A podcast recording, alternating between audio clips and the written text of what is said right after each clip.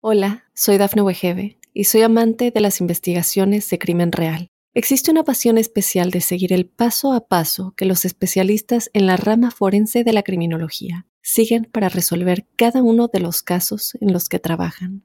Si tú, como yo, eres una de las personas que encuentran fascinante escuchar este tipo de investigaciones, te invito a escuchar el podcast Trazos Criminales con la experta en perfilación criminal, Laura Quiñones Orquiza en tu plataforma de audio favorita.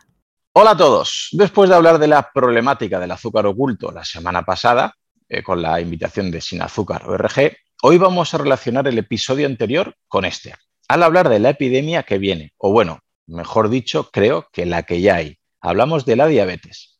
Para ello, hoy os traigo un graduado en farmacia y graduado en nutrición humana y dietética, además de experto en nutrición deportiva, en diabetes y máster en salud pública. Además de ser un apasionado del deporte, lo que más me gusta de él es que piensa que los pacientes diabéticos son el colectivo más maltratado en el sistema sanitario actual. Y el sistema sanitario actual trata la consecuencia. Y a él le apasiona tratar la causa, el origen, con lo que estoy de acuerdo al 100%. Muy bienvenido, Vicente Tomás Gorriz. Gracias por estar aquí en mi podcast. Hola, muchas gracias a ti por, la invitación. La verdad que es un honor estar aquí. Eh, mucha gente no te conocerá quizás por tu nombre y apellidos, pero si hablamos de tus publicaciones, de tus redes sociales, te pueden seguir como Diabetes Conciencia en Instagram o en tu blog o en Diab Conciencia en Twitter, ¿verdad? Donde divulgas. Vale, perfecto. es. que Twitter no me dejó poner el nombre completo, tuve que Muy bien, pues recomiendo encarecidamente al público que te siga en tu blog y en tus redes sociales porque lo que publicas es eh, una pasada como ahora en este podcast vamos a, descubrir. Muchas gracias. Vamos a empezar por lo más básico para que lo entienda la gente, la audiencia, porque corrígeme si me equivoco, eh, es una enfermedad que cada vez exponencialmente crece muchísimo más, pero la gente no la conoce. Por lo que quiero que empecemos por las dos preguntas más básicas y quizás más importantes. ¿Qué es la diabetes y por qué está subiendo tanto últimamente? Vale, pues a ver, vamos a ver si podemos hacerlo fácil. La diabetes es una enfermedad que, se manifiesta con altos niveles de, glucosa en sangre, ¿vale? Ese es el síntoma que podemos ver. La causa es que hay una desregulación de hormonas, principalmente de la insulina, aunque hay otras que también están alteradas, como glucagón y otras que se conocen menos. Pero bueno, eh, es una, es una, también es, una familia de enfermedades. Dentro de la diabetes pues tenemos la tipo 1, tenemos la, tipo 2, son, son las más conocidas. Pero hay otros tipos como la gestacional, que afecta a embarazadas, eh, LADA, monogénica, en fin. Diabetes es, como digo, una familia que abarca distintos tipos de, enfermedades, de, tipos, mejor dicho, y dentro de todos ellos, pues los niveles de glucosa eh, están elevados. El motivo por el que suben año tras año, pues eh, habrá que especificar un poco según el tipo, pero en general es porque nos estamos un poco alejando del mundo en, el que evolucionamos. Al final, la diabetes tipo 2 y la gestacional son, las que están más relacionadas con los hábitos. Pues vemos que están disparadas hoy en día, pero la tipo 1, que es una enfermedad autoinmune, también está desatada, con lo cual no, no es algo solo de un tipo de enfermedad, sino de la, de la diabetes en general y todo va relacionado pues con nuestro estilo de vida y es lo que intentamos cambiar. O sea que podríamos llegar a la conclusión que el aumento de diabetes, sobre todo de la diabetes tipo 2 y la gestacional, están incrementando tanto por unos malos hábitos que tenemos a nivel de nutrición, biorritmos, descanso, sueño y demás? ¿O es más, eh, más componente genético como mucha gente le, Sí, sí, a ver, el componente genético está, eso es, impepinable. Siempre hay un componente genético y en la tipo 1 es cierto que es, el más marcado, luego lo veremos, pero los hábitos son muy, muy importantes. Pero es que incluso en la tipo 1, que es autoinmune, influye mucho la, genética y podemos pensar que simplemente te ha tocado la, lotería, pues bien, las probabilidades de que te toque si vives en Finlandia son mucho más altas que si vives en Rusia. Y la genética es muy similar. Vale, pues vayamos a ello para ver si lo vamos entendiendo y aterrizando. Has hablado que habría, había varios tipos de diabetes, ¿no? Tipo 1, tipo 2, gestacional. ¿Podrías hacer un pequeño repaso, grosso modo, de los tipos de diabetes que hay y las diferencias mínimas, básicas, para que te podamos entender? Vale, pues vamos a ello. La diabetes tipo 1 y la LADA, que es una menos conocida, eh, son ambas de tipo autoinmune, es nuestro propio sistema inmune el que ataca a las células del páncreas que se encargan de, liberar la insulina, que son las células beta. Y, bueno, pues eh, al no tener insulina, pues el cuerpo pues, no funciona como debería funcionar, suben los niveles de, glucosa, eh, se descontrola todo y bueno, pues el problema está ahí. En la tipo 2 y también en la gestacional, pero en la tipo 2 es más marcado, hay un problema de resistencia a la insulina. ¿vale? Si te fijas, en todos los tipos de diabetes, casi todo tiene que ver con la insulina, luego también con otras hormonas, pero en la tipo 1 es que no hay insulina y en la tipo 2 es que el cuerpo no responde a esa insulina. ¿vale? Es la, principal diferencia que hay. Eh, para entenderlo, pues tenemos que saber que la insulina es una hormona que da la señal de almacenar energía. ¿vale? Comemos, ingerimos alimentos y entonces se dispara la, la hormona insulina, que es la señal del, cerebro o del páncreas al cuerpo para decirle, oye, tenemos nutrientes, vamos a almacenar para cuando no tengamos. Bien, si, nuestros almacenes están llenos, ¿qué pasa? Pues que el cuerpo deja de responder a esta señal de almacenar energía porque, porque no puede, porque ya tiene el almacén lleno. Y es cuando empiezan pues, los problemas y a medio plazo, pues donde puede aparecer la diabetes tipo 2. Respecto a la gestacional, que es la, la tercera en discordia, eh, también suele haber un problema de resistencia a la insulina, pero en este caso es fisiológico, es decir, el bebé, como necesita más nutrientes, genera esa resistencia a la insulina, es el que, el que la provoca. Normalmente las madres, pues eh, liberando más insulina, superan este problema. ¿Qué pasa? Que cuando hay un problema de base de resistencia a la insulina, o bien cuando hay un problema de base de liberación de insulina en el páncreas, es cuando aparecen pues, los síntomas de, la diabetes gestacional, que aunque puede tener consecuencias para la madre, sobre todo son, son para el bebé. Y bueno, estos son los tipos, los tipos más habituales. Luego, si quieres, pues podemos hablar de, Alzheimer y otras cosas que también tienen algo de, relación. Muy bien, entonces, si hemos entendido bien, podríamos diferenciar básicamente que la eh, diabetes tipo 1, el páncreas genera poca insulina y que la diabetes tipo 2, aunque también sea al final de unas consecuencias parecidas, sería una hiper insulinemia. Correcto. Al principio es una hiperinsulinemia, se libera más insulina de, la que deberíamos para intentar superar esa resistencia a la insulina. Con el tiempo, pues esas células que se encargan de liberar la insulina se van agotando, se van muriendo y se convierte en, pues casi en una diabetes tipo 1, se convierte en una hipoinsulinemia y tienen que administrarse insulina igual que un diabético tipo 1. Vale. Entonces, para centrarnos un poquito más y que lo diferencie la gente y lo entienda, ¿Cuál es la causa principal de la diabetes tipo 1, que hemos comentado que sería un poquito más autoinmune, aunque pueden influir otras cosas? ¿Y qué síntomas tendría esa persona? Vale, pues a ver, la causa de la, diabetes tipo 1, la causa exacta se desconoce. Eh, sabemos que la carga genética es muy importante, ya que el 90% de las personas que sufren diabetes tipo 1 comparten una genética común. Pero la genética es, podemos decir que es las balas del cargador. Hay que disparar la pistola. Y esos disparadores, esos factores desencadenantes, pues pueden ser virus, pueden ser situaciones de estrés, pueden ser contaminantes, en fin, todavía no se sabe con exactitud. Incluso sabemos que meses antes de que aparezca la enfermedad ya hay cambios en la microbiota. Con lo cual hay algo ahí oculto que todavía pues, no sabemos y que necesitamos continuar investigando. Los síntomas. Pues bueno, eh, son pues, síntomas de sed continua, eh, pérdida de peso, aumento del apetito, cansancio, aumento de la necesidad de orinar y bueno, pues muchas veces eh, la persona acaba en, el hospital pues, por una hipoglucemia o por una cetoacidosis y es cuando le hacen todas las pruebas y se descubre, o si no simplemente pues vemos que hay algo que no está bien, pues perdemos peso, pese a que estamos comiendo más, tenemos sed continuamente, vamos al médico y se diagnostica pues vemos que los niveles, ahí se ve que los, niveles de glucosa en sangre son, son altos, que están elevados, y luego con el posterior análisis pues, se detectan autoanticuerpos y ya pues, se diagnostica la, enfermedad.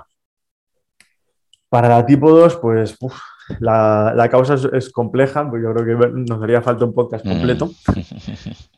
Pero eh, de forma general, y resumiendo mucho, vemos que nuestro almacén de grasa, que es el tejido adiposo subcutáneo, se ve superado. No, cabe más grasa y se ve obligado el, organismo a almacenar grasa en otros sitios. ¿Estos otros sitios cuáles son? Pues el hígado, el páncreas, el corazón, el músculo, es decir, grasa visceral y grasa ectópica.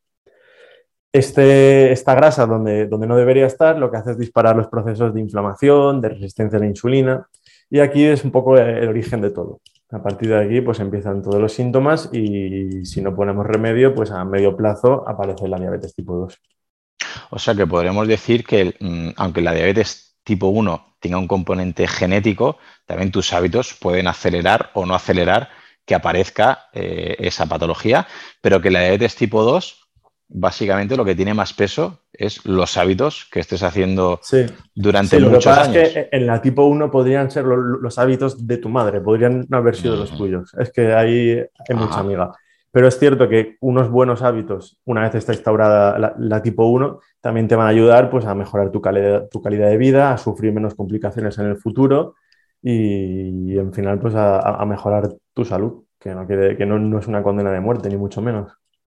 Pero la tipo 2 entiendo que sí, que tus hábitos, si constantemente estás comiendo exceso en cantidad y mala calidad y estás haciendo que esa insulina trabaje constantemente para sacar ese exceso de glucosa y de nutrientes de sangre, almacena en grasa, almacena en hígado y cuando ya no puede almacenar más, es cuando se desborda, ¿no? Y empezaremos a tener los problemas que ahora vamos a empezar a hablar de, la diabetes. Correcto, correcto. La, diabetes tipo 2 es la que está más relacionada con los hábitos. Es cierto que luego pues, hay subtipos de diabetes tipo 2 y también podría ser que hay cierto subtipo que no es tanto por el exceso de grasa acumulada, sino por la baja calidad muscular que vuelve a generar esa resistencia a la insulina y en fin. Vale, perfecto. Pues como ahora luego vamos a ir ahí, vamos primero a, relacionarlo con un término que has comentado y creo que no es del todo conocido y me parece importante por lo menos que lo nombremos, que es ¿qué relación habría entre esta diabetes tipo 2? Ya nos vamos a centrar un poquito en la tipo 2, más que nada porque es la que más está relacionada con los hábitos, ¿vale? Porque las otras se nos queda un poquito fuera de, contexto en este podcast. ¿Y qué relación habría entre esta diabetes Vicen y la famosa inflamación crónica de bajo grado? Uf, vale, a ver, a ver si consigo explicarlo fácil.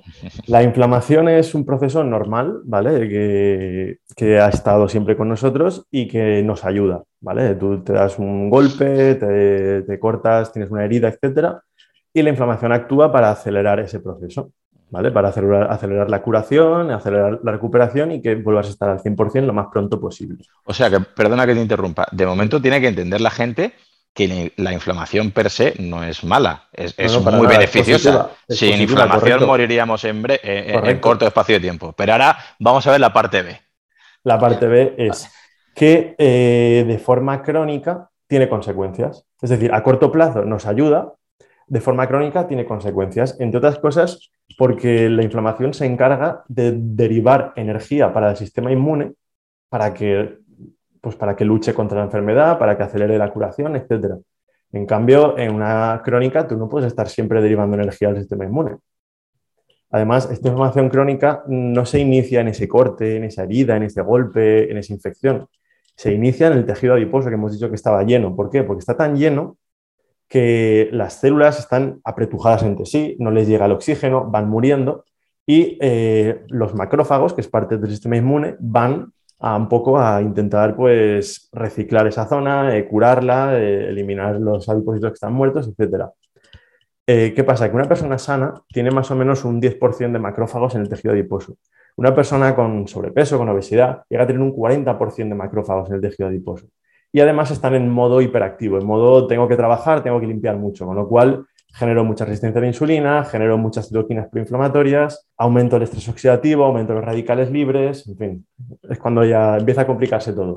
Y eh, imagino que, aunque luego hablaremos, sedentarismo y una nutrición inadecuada a nivel de eh, carga calórica y a nivel de comida que te genere mucha insulina, como panes, pastas, arroces, cereales, etcétera, zumos, refrescos, lo que hace es que todavía genera más inflamación, con lo cual al final es una pescadilla que se muerde la cola. Son, son, hábitos proinflamatorios, podemos decir, que refuerzan esa inflamación que, está ahí o, incluso que la activan cuando todavía no está ahí. Al final, comer un ultraprocesado, por ejemplo, que lleva aceite de palma o que lleva azúcares libres, es proinflamatorio, sin necesidad de tener sobrepeso, sin, necesidad de tener obesidad. Y al final, pues son, son pequeños detalles o pequeñas cosas que, van sumando y van generando un, ciclo que, puede derivar en un círculo vicioso. Porque, si no me equivoco, lo que has comentado, este proceso inflamatorio y con los adipocitos macrófagos también hay un problema hormonal, como por ejemplo, podemos ver que hay, hasta hace más bien poquito, por lo menos que haya leído yo, ya se empieza a relacionar, por ejemplo, con hormonas como la testosterona, que en diabéticos eh, es, sería causa o consecuencia que hay un problema hormonal, como por ejemplo de la testosterona eh, y la relación en la prevalencia de diabetes. Pues podría ser ambas, podría ser causa y podría ser consecuencia. Al final, la testosterona también eh, se, ha, visto muy reducida en los últimos años, pero a, nivel general, no solo en, personas con diabetes, sino en población general se ha visto reducida respecto a los niveles que teníamos hace 30, 40 años, debido a los hábitos que, que tenemos. Esta falta de actividad física, falta de sol, de entrenamiento, de naturaleza, comida como no toca, en fin, estos hábitos que estamos pues viviendo hoy, hoy en día, o sufriendo, podríamos decir, eh, colaboran para que los niveles de, testosterona bajen, por supuesto. Y eh, bajan en, personas con sobrepeso, con obesidad, con diabetes tipo 2, pueden bajar por, por dos motivos. Eh, el primero, porque se convierte en estradiol, ¿vale? por una enzima que se llama aromatasa, desde el tejido adiposo, transforma la, testosterona en estradiol, con lo cual reduce los niveles de, testosterona.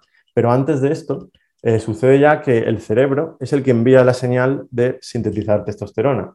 Cuando el cerebro tiene resistencia a la insulina, rompe esa señal. Por la inflamación, por la resistencia a la insulina, rompe esa señal, con lo cual no se sintetiza testosterona en, los testículos. Y es donde pues, se deriva todo esto. ¿Y, que, y luego las consecuencias que puede tener, pues nada, pues vemos que cuando a una persona con diabetes tipo 2 tú le das eh, testosterona de reemplazo, pues se alivia la resistencia a la insulina, es decir, mejora la sensibilidad a la hormona, eh, disminuye los niveles de glucosa, disminuye los triglicéridos, en fin, mejora. La salud, la salud de la persona mejora. Y esta aromatasa que has comentado que genera esa conversión hormonal, entendemos que está en adipocitos, está en la grasa, con lo cual... Está en el tejido adiposo, sí. Con lo cual, volvemos al principio, ¿no? Unos malos hábitos de nutrición y de actividad física, es decir, sedentarismo, comer mal, comer mucho, comer muchos picos, ¿no? Que te haga mucha glucemia en sangre y lo que haga es que te genere más adipocitos, más tejido graso. Además de lo que hemos comentado antes, también genera que haya más aromatasa, con lo cual a nivel hormonal hay otra consecuencia. Correcto, correcto todo eso genera que baje la, testosterona. ¿Qué podemos hacer para evitarlo? Pues comer bien, comer suficiente colesterol, porque el colesterol es un precursor de, la, testosterona, entonces los famosos huevos de no comas más de dos huevos a la semana, bueno, yo creo que eso ya ha quedado, ha quedado en el olvido. Y el entrenamiento de fuerza también es muy importante, el entrenamiento de fuerza. También otro detalle que no se tiene muchas veces en cuenta es que el estrés reduce la testosterona. ¿Por qué? Al final el estrés es un poco como, los hábitos que, tenemos. Eh, el estrés debería ser una sensación puntual, una sensación de lucha o, huida, ¿verdad? En cambio, en ese momento, por tanto, el cuerpo no va a estar pensando en procrear, en tener hijos, etcétera. No va a potenciar la, testosterona. Lo que piensa es en, huir o en luchar. ¿Qué pasa cuando tú terminas esa lucha o esa huida? Sube la testosterona. Pero si ese estrés es continuo, eh, va a estar siempre inhibido. Y en relación a esto, se me ocurre que, por ejemplo, si hay un ambiente hormonal peor, porque, bueno, muchas mujeres pueden decir, bueno, a mí me da igual, yo no tengo testosterona. Recordar que también las mujeres, también tienen, testosterona. Y en menos dosis, pero, Eso es. O si hay problemas de conversión hormonal, las mujeres pueden tener otro otros tipos de problemas, como por ejemplo, ¿no? Eh, hay ovario poliquístico y hay otras cosas que también tiene la mujer, que como hay una conversión hormonal eh, hacia más andrógenos también tiene problema. Pero la pregunta sería ahora, si esa inflamación crónica de bajo grado o ese problema eh, a nivel de conversión hormonal también puede dar a pie a problemas, por ejemplo, de estado de ánimo, como más pesimismo o más depresión en pacientes que tengan constantemente glucemias muy altas, es decir, o ya personas que sean diabéticas? Sí, sí, por, supuesto. A ver, eh, las personas con depresión tienen más probabilidades de desarrollar diabetes y las personas con diabetes tienen más probabilidades de desarrollar depresión. Entonces, tenemos que ver que hay algún nexo aquí que, lo une. Eh, sabemos que malos hábitos, pues mala dieta, eh, dietas pues, proinflamatorias, como, hemos hablado antes, eh, sedentarismo, predisponen también al desarrollo de depresión y que una vez establecida la depresión, si comienzan estos hábitos de mejorar la alimentación, aumentar la actividad física, reducen los síntomas de depresión, con lo cual todo esto es positivo. Si queremos ir un poquito más allá, sabemos, como hemos hablado antes, que la inflamación era un proceso puntual para, curarte. Vale, pues una de las, consecuencias que tenía esa inflamación era reducir tu estado de ánimo, quitarte las ganas de hacer cosas para que estuvieras tranquilito, para que no te movieras mucho y acelerar esa recuperación, ¿vale? De, de esa infección o de esa herida, de ese golpe, etc. ¿Qué pasa si la inflamación es crónica? pues que ese bajo ánimo, esas bajas ganas de, hacer cosas, de, comer del mundo, te, las quita para siempre, mientras hay inflamación. Entonces, eh, hasta que no se corta e, e, esa pescadilla que se muerde la cola, eh, es, imposible. Y, se, corta, pues la medicación puede tener su, hueco en personas con depresión, etcétera, obviamente, pero no es la solución. A corto plazo funciona muy bien, a largo plazo no hay, no hay mejoras respecto al placebo. Entiendo que si afecta de esa manera el comportamiento, estará eh, afectando, digamos, a, lo que es el sistema nervioso, neurológico, a todo el cerebro. ¿Se puede sacar conclusiones que ya se está empezando a leer desde hace tiempo que podría estar este origen de la diabetes tipo 2 puede compartir con el origen del Alzheimer? Uf, esta pregunta es compleja. A ver, sí, ¿vale? El caso del Alzheimer es muy interesante y hay bastantes investigadores que lo han rebautizado como diabetes tipo 3 y hay un porqué, ¿vale? Al final, eh, durante muchos años, pues hemos visto como, como decían que el Alzheimer pues era porque se generaban unas placas de proteína beta-amiloide, unos ovillos neurofibrilares y eso provocaba pues todos los síntomas de la enfermedad. Eh, ¿Qué se ha visto con el tiempo? Que las mitocondrias del cerebro no oxidan bien la glucosa. Y luego también se ha visto que personas con Alzheimer tienen resistencia a la insulina en el cerebro. ¿Y qué más se ha visto? Pues que cuando tú coges a un grupo de ratones y les generas resistencia a la insulina en el cerebro, forman esas placas y esos ovillos que hemos visto en personas con, Alzheimer. Entonces, eh, sí, para mí desde, por, lo menos desde mi punto de vista, el origen no está en esas placas o en esos ovillos, eso es, otra vez una consecuencia. El origen pues, es una inflamación, unos malos hábitos que han generado resistencia a la insulina en el cerebro, que han generado que, las mitocondrias de, las, neuronas no funcionen correctamente y eso provoca eh, las consecuencias de la, enfermedad. O sea que podríamos ya eh, sacar una pequeña conclusión que hay mucha gente que a la diabetes le está quitando un poquito de, peso. No, bueno, no pasa nada, pues me ha tocado, pues soy, diabético tipo 2 a los 60, a los 70, a los 50, a los 40 años. No pasa nada porque hoy en día está controlado, eh, me puedo medicar. Gracias a Dios existe medicación para que la esperanza de vida pueda ser eh, más longeva, que si no acabaría, podría acabar con nuestra vida en poco tiempo. Pero, por ejemplo, puede haber repercusiones, puede haber directamente relación con un desarrollo de una patología mental, como, puede ser el Alzheimer. O sea, se podría decir que puede, por lo menos hay dudas, eh, podría ser una hipótesis. la, diabetes, la, diabetes, tipo 2 predispone al desarrollo de Alzheimer y de, otros tipos de demencia. Eso, eso está en, los estudios. Te puede asegurar. o sea, predispone. Otra cosa es que podamos hipotetizar sobre distintas causas o, etcétera, pero que, que, la diabetes 2 predispone, eso lo sabemos. ¿Cuáles serían los daños o, las consecuencias de la, diabetes tipo 2? ¿no? Porque yo que estoy trabajando en farmacia también, pues vemos que, vienen los pacientes, cogen su, pastillita, pues su metformina, etcétera, y creen que con eso pues ya está todo arreglado. Claro.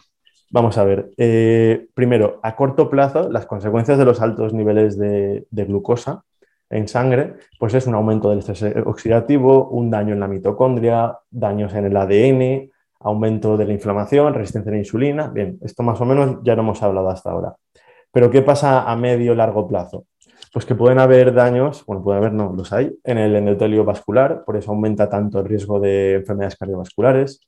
También en, las neuronas, como hemos hablado, lo, del Alzheimer, pero en los nervios en sí, por eso pues, hay peligro de, retinopatía diabética, de edema macular. También hay daños en el riñón, lo que puede desembocar en una nefropatía diabética, daños sobre la tiroides, disminución de la fertilidad, que hemos hablado antes de la testosterona, favorece el desarrollo de cáncer, en fin, la diabetes tipo 2 yo creo que hay mucha gente que se la toma un poco a broma y después de escuchar esto yo creo que debería cambiar un poco su, visión de ello. Pues espero, porque precisamente te he traído por eso, porque tengo familiares, tengo amigos, tengo compañeros que, ya están con, eh, con, analítica, con los parámetros ya de prediabetes, años, luego ya de diabetes, y hablas con ellos y se lo toman como, bueno, me ha tocado, es genético y bueno, pues tengo la, la, medicación, que repito, eh, perfectísimo, gracias a Dios que tenemos hoy en día eh, la, industria farmacéutica que puede investigar tanto que nos salva la vida, pero creo que como tú muy bien dices, habría que, prevenir, ¿no? Y aunque estemos tratando también, podemos prevenir que eso vaya más. Has tocado eh, también, por ejemplo, el tema del riñón. Vamos a bajarnos del cerebro al riñón. ¿Qué podría pasar a nivel renal? ¿Qué le puede suceder a una persona a nivel del riñón que no maneje muy bien estos picos de, glucemia si constantemente pueda estar afectando en la salud renal.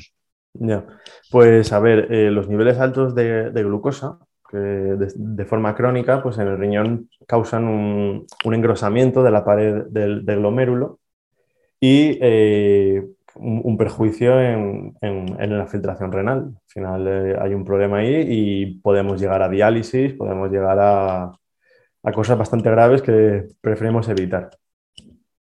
Casi nada. y respecto al edema macular o a la retinopatía, también puede ser que haya problemas en la retina, es decir, a nivel ocular. Sí, correcto. lo mismo. ¿Cómo puede repercutir?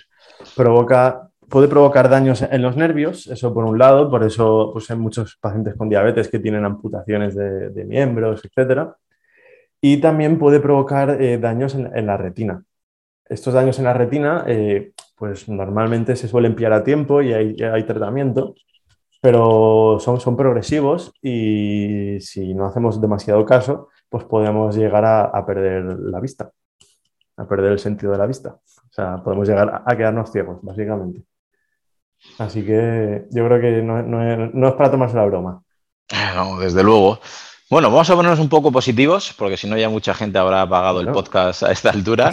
Y vamos a ver, o sea, ya hemos comentado, grosso modo, porque estoy seguro que podrías comentar muchas más eh, problemáticas, ¿no? Que habría de tener siempre una glucemia altísima en sangre y de no, y de no eh, además agregar hábitos de vida saludables, simplemente eh, medicarse y seguir con un estilo de vida poco salubre, pues tendría a pie a todo lo que has comentado y a más, porque se puede llegar a amputar Dedos, piernas, o sea, me refiero a que esto al final o causar directamente, ¿no?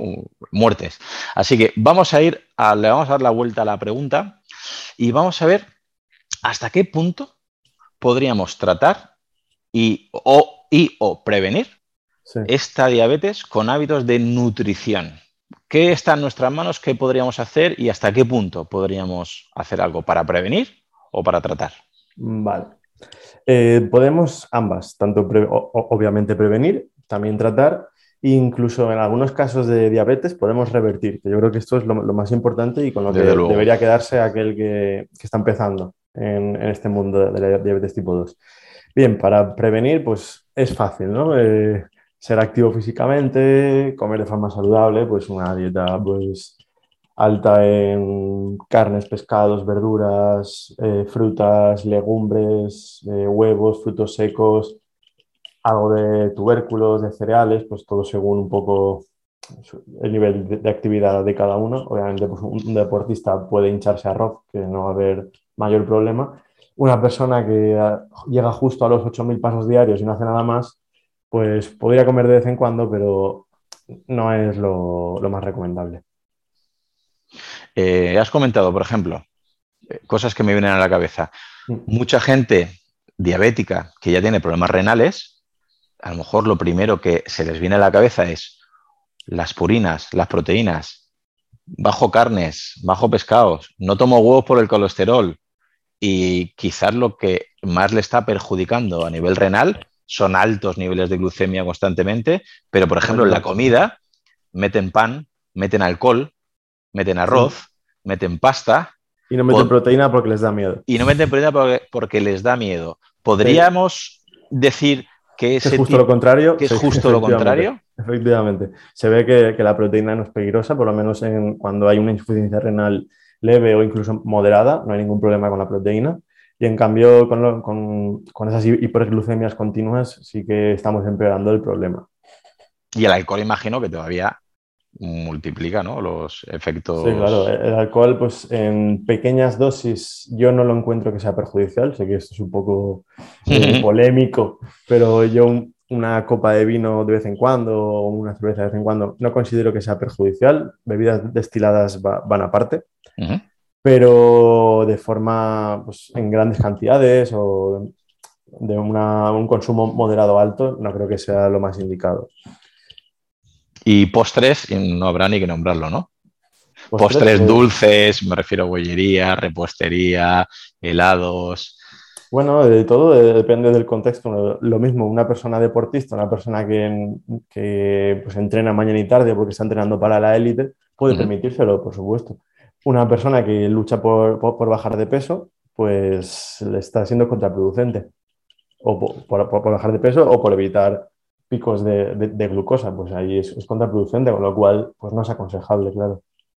Has comentado una cosa muy que me ha parecido súper interesante, que es una persona que está debutando en la, debutando a lo mejor de manera oficial, porque a lo mejor era diabética hace un tiempo y no lo sabía, ¿no? Pero no ha salido con el papel del médico de diabético, que también daría para hablar de eso.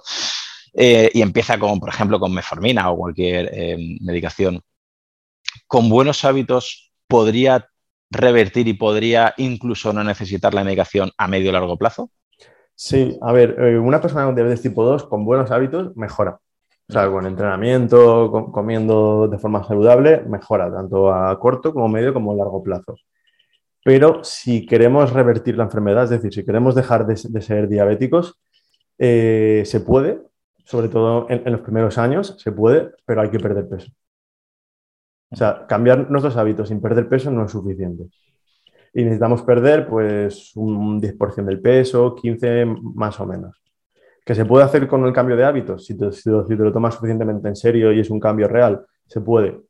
Pero yo creo que ahí necesitas ayuda de un profesional que esté contigo, que esté detrás de ti, que te esté apretando en los momentos en los que bajas un poco el pedal del gas y, en fin, hay que, hay que ser constante y no es algo fácil. Respecto a, estos parámetros o estas pautas de nutrición que, hemos estado comentando, yo soy muy fan desde hace dos o tres años del tema de ritmos circadianos, biorritmos, y vemos que hay una crononutrición, una cronofarmacología, que quizás hace años era motivo casi de burla, ¿no? De, parecía hablaba de un chamán. Se parecía un, un magufo. Claro, efectivamente. Eh, que bueno, que, podría estarse, por, lo, menos podrías dudar, Luego tienen un premio Nobel estos tres biólogos y creo que cada vez está saliendo más y más ciencia eh, respecto a cómo influyen los horarios de comida y estado de salud, estado de ánimo, patologías. En la diabetes, podríamos decir si hay algo con evidencia, esa palabra me da un poco de miedo ya, la evidencia. Es decir, tú con tu experiencia y con tu formación, ¿Nos podrías explicar algo respecto a estos biorritmos en la diabetes? Los ritmos circadianos son, la verdad es que son bastante importantes en, todo, en, todo, este tema, porque al final el problema de la diabetes es un problema de metabolismo. Sabemos que los ritmos alteran este, este metabolismo.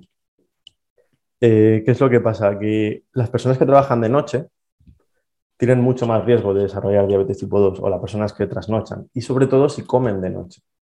Porque se ve que las personas que trabajan de noche pero no comen de noche y, durante el día mantienen más o menos sus, sus horarios habituales, sus comidas, etcétera, no tienen tanto perjuicio como las personas que sí que hacen vida de noche, comen de noche y actúan como si fuera de día. Al final estamos hechos para comer de día porque somos animales diurnos. Igual que hay animales que son nocturnos, nosotros somos animales diurnos y tenemos que comer de día. Eh, el tema del ayuno intermitente que es bastante famoso y que mm. no podemos evitar nombrar, A mí me parece muy interesante, sobre todo en personas que tienen resistencia a la insulina, que tienen diabetes tipo 2, pero tiene que estar bien aplicado. ¿Vale? Eh, yo, es el ayuno intermitente que empiezan a comer a las 3 o 4 de la tarde y su última comida es a las 10 o 11 de la noche, es un ayuno intermitente que evolutivamente no tiene ningún sentido. Aunque esto sea polémico, aunque venga un defensor del ayuno ahora a decirme que no tengo ni, idea, eh, en fin, eh, el ayuno intermitente es súper positivo y más en personas con resistencia a la insulina ayuda muchísimo, pero tiene que ser por la mañana, es decir, tiene que ser comer a las 9, 10 de la mañana, empezar la ventana de alimentación y terminarla pues como muy tarde a las 5 de la tarde o a las 6 de la tarde.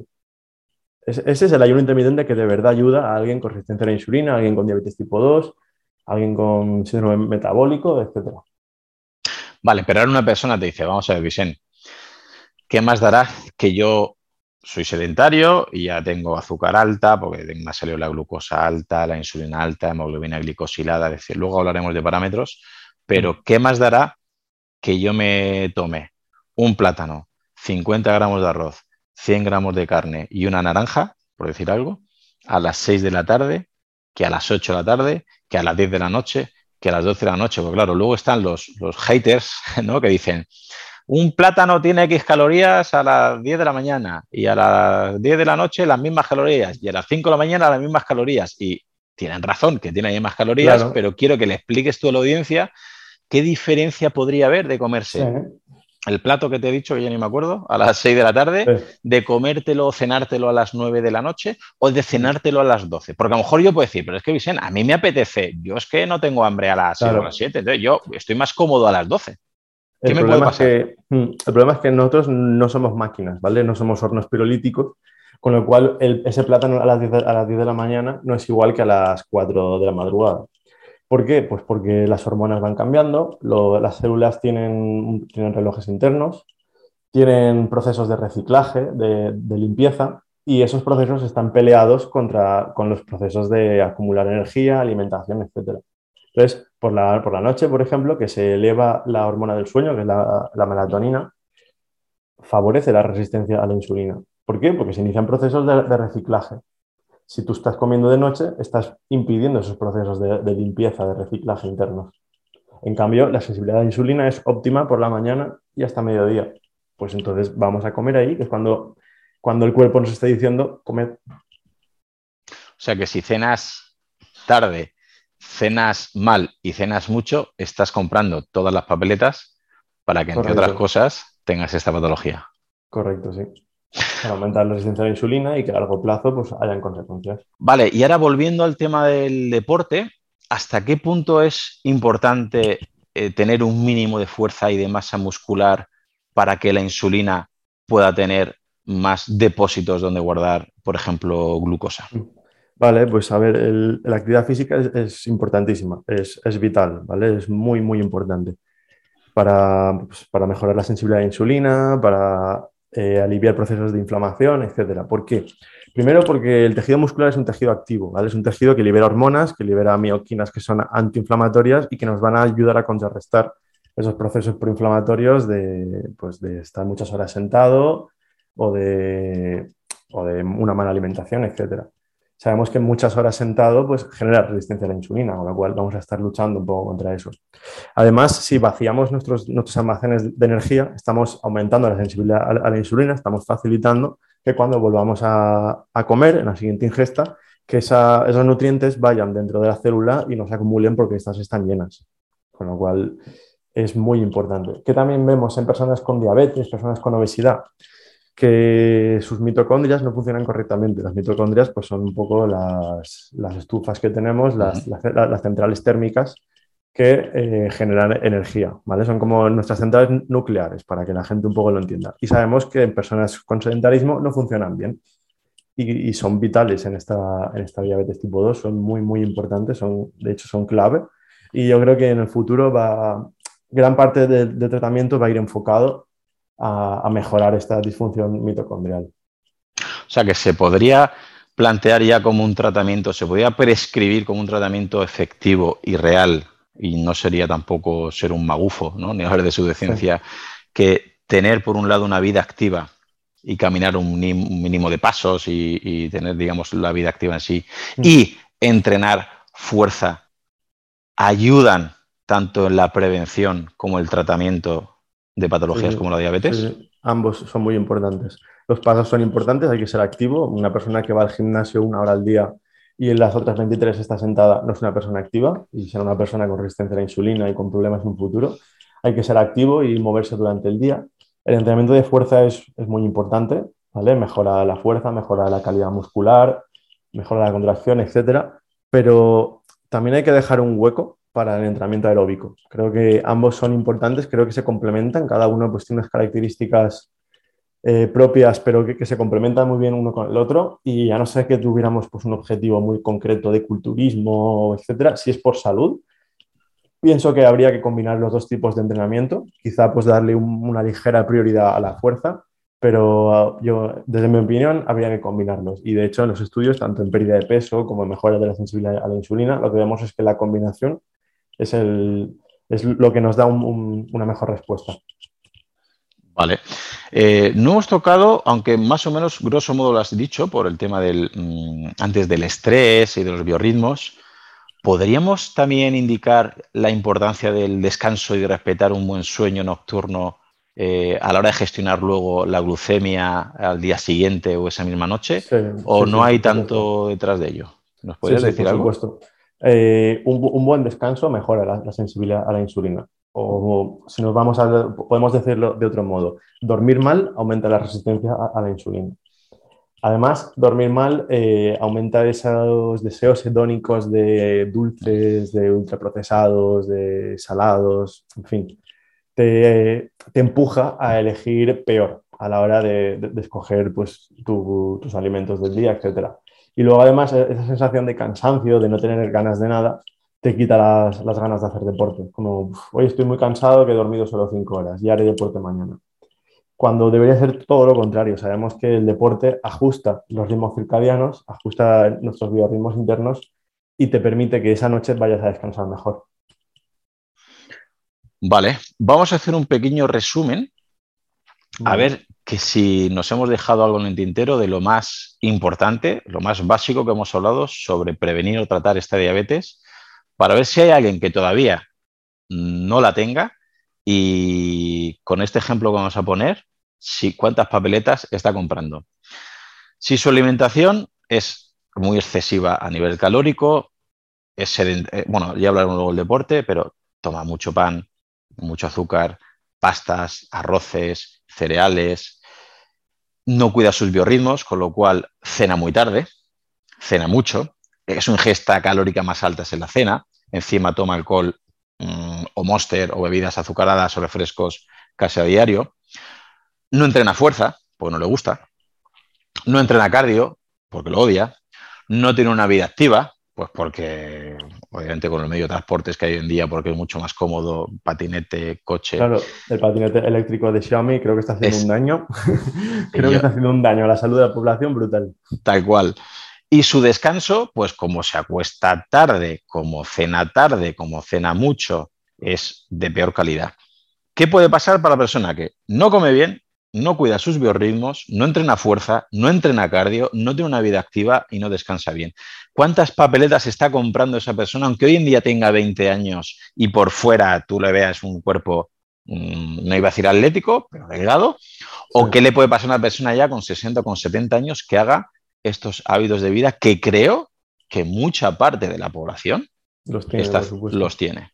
Pues está comprando yo creo que todas las papeletas. Si no para una diabetes tipo 2, para, un síndrome metabólico, por lo menos como, como, para empezar, y muy fácil que una, diabetes tipo 2 en un futuro. O sea, tú como... Obviamente con, con, 20 años no, pero con 45, 50, 55, 60 es fácil que, que, pues que, desarrolle diabetes o por lo menos que tenga varios signos del síndrome metabólico. Como farmacéutico, ¿le ves más efect ¿qué es más efectivo? Si tuvieras que elegir, te pongo una pistola. ¿Vale? O sea, hoy, hoy vas a tener haters. Vale. O medicación. Sí. ¿Solo? O solo alimentación, biorritmos, fuerza, cardio, vida activa y descanso. ¿Qué crees que es más efectivo? Uf, Esto, la pistola esta es peligrosa. ¿eh? A ver, yo es que detrás del mostrador he visto como año tras año venía la gente a por su medicación y yo la entiendo como un parche. O sea, yo entiendo que con esa medicación vas a un poco camuflar los, las consecuencias, los síntomas, etcétera, pero no estás tratando la, raíz de la enfermedad, con lo cual siempre vas a siempre va a ir a más o como poco se va a quedar conforme estaba. Claro. En cambio, eh, si realizas cambios en tus hábitos, pues bien en tu alimentación, en tus biorritmos, tu gestión del estrés, tu descanso, el ejercicio físico, pues ya vas a estar haciendo mucho para que, aunque no reviertas la enfermedad, mejoren mucho pues, tus niveles de glucosa, tu resistencia a la insulina, tu inflamación crónica de base. En fin, si tuviera que elegir una, yo elegía sin duda los hábitos, el cambio de hábitos. Para ir terminando, dos preguntitas más. La, penúltima es, ¿cómo, ¿cómo podría saber una persona si es resistente a la insulina, porque claro, nos hemos quizás hemos eh, ya profundizado un poquito en la resistencia a la insulina, síndrome metabólico, inflamación, y habrá mucha población que dirá, ah, yo eso no lo tengo, o yo creo que no lo tengo porque a mí el médico no me ha dicho nada. Y claro, es paradójico que hay gente que va al médico, no, tengo la analítica perfecta. Y tú dices, ostras, no me lo creo porque veo cómo comes, veo tus hábitos, te veo el perímetro abdominal, Perfecto, estoy seguro que no la tienes, pero claro, si le han pedido seis parámetros solamente, pues esos seis parámetros no han salido. Una persona que quiere saber si tiene resistencia a la insulina, ¿nos podrías decir qué parámetros sería interesante ver o investigar o hacer la analítica de esos para ver en qué punto está cada uno y poder prevenir antes de que le diga el médico, Vicente, es usted diabético. ¿Y eso por qué, doctor? Pues ya tienes 45 años, pero el año pasado me dijo usted que tenía la analítica de un chaval de 20. Claro. Eso constantemente lo veo. ¿Qué nos puede decir?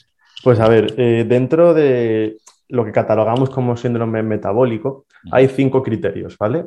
Para tener síndrome metabólico como tal, eh, tienes que cumplir tres. Voy a enumerar los cinco y luego me dices cuánta gente conoces que cumple por lo menos uno. Cualquiera de estos cinco es indicativo de resistencia a la insulina, ¿vale? O sea que aunque tengas uno, ya es indicativo de los Correcto. Correcto. Este sería, número uno, exceso de grasa visceral que se mide por el perímetro de la cintura. Si, el perímetro de la cintura es más elevado de, creo que eran 90 en hombres, 84 en mujeres, eh, indicativo de resistencia a la insulina. Bien, es el número uno. Número dos, triglicéridos elevados, más de 150. Colesterol HDL bajo, por debajo de, 40. Eh, glucosa en ayunas por encima de 100. E hipertensión, ¿vale? Por encima de, 130 y, de 90, la, alta y la baja. O sea, esos son los cinco signos, ¿vale? Exceso de, de grasa visceral medido por el perímetro de la cintura, triglicéridos elevados, colesterol HDL bajo, elevada glucosa en ayunas e hipertensión. ¿Cuánta gente conoces que cumpla uno de estos? O bueno, voy a ponértelo más fácil. ¿Cuántas personas conoces que no cumplan ninguno? Muy pocas. Y otra de las cosas, claro, sin medicarse, porque claro, no, tengo la tensión bien, pero fulanito, te estás tomando un antihipertensivo. Claro, solo faltaría que no te la... ¿no? Eso sería, me refiero, sin medicarte. Claro, si tomas meformina y si tomas un antihipertensivo, obviamente quizás la glucosa y la tensión la tienes bien, pero eso no vale. O sea, eso ya estaría como parámetro alterado. Correcto, correcto. Correcto.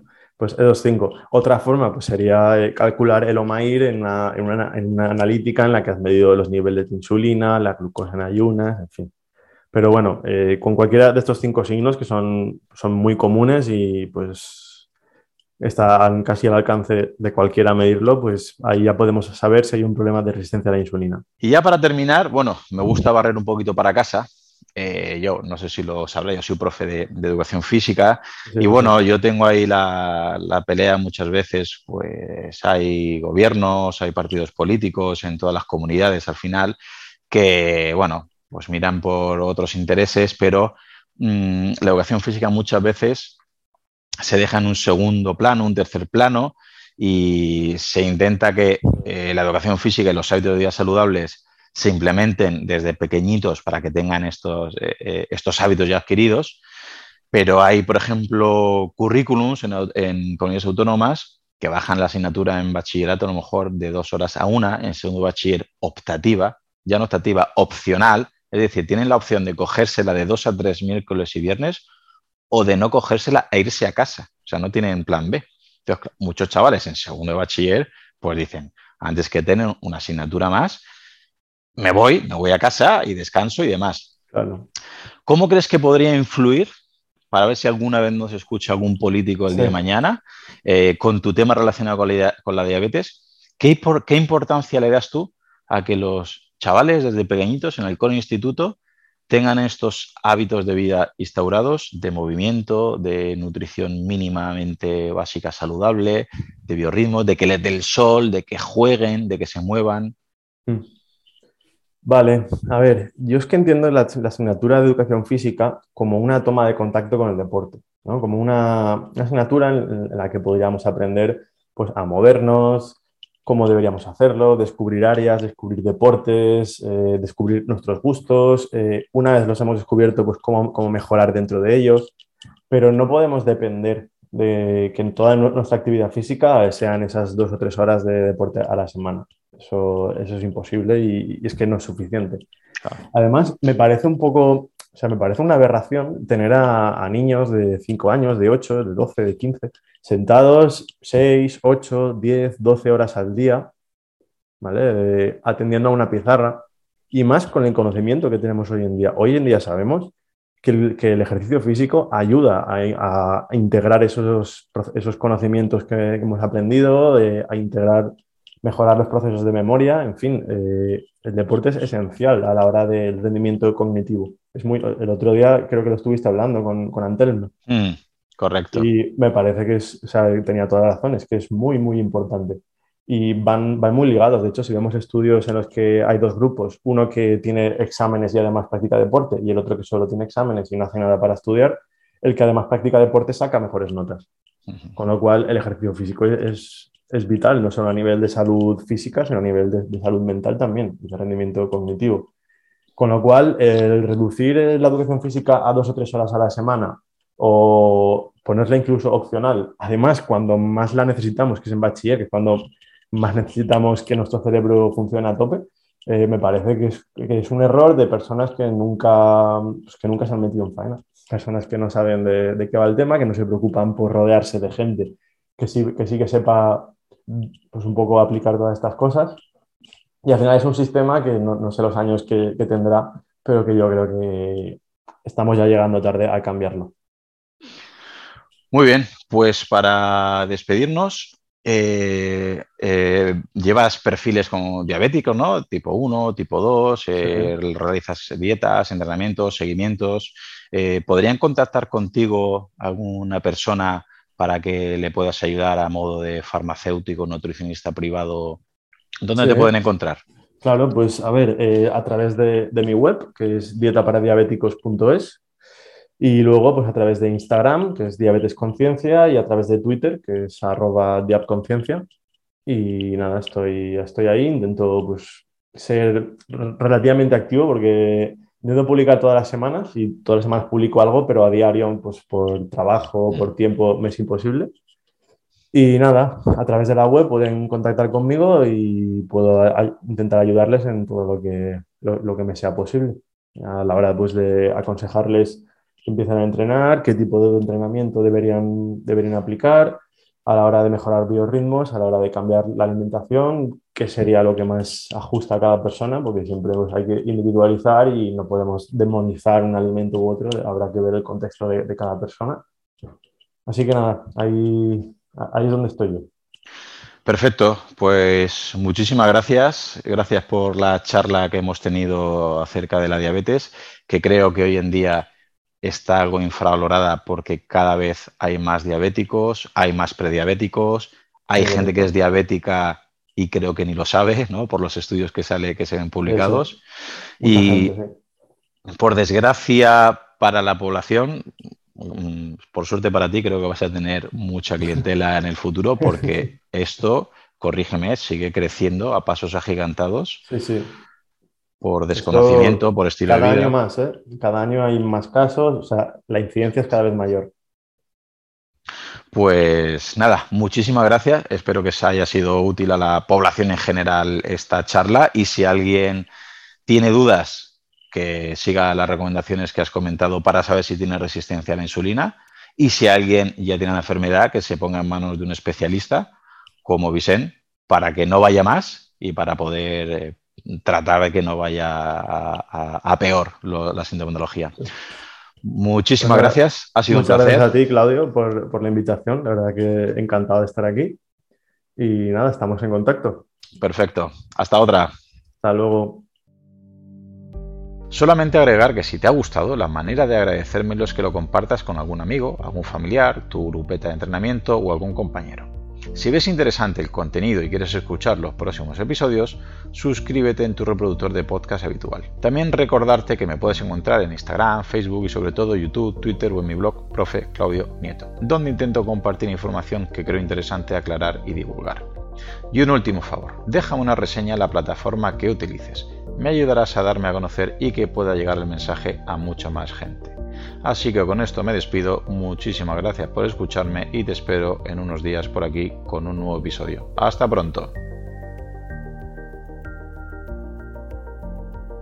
Hola, soy Dafne Wegebe y soy amante de las investigaciones de crimen real. Existe una pasión especial de seguir el paso a paso que los especialistas en la rama forense de la criminología siguen para resolver cada uno de los casos en los que trabajan.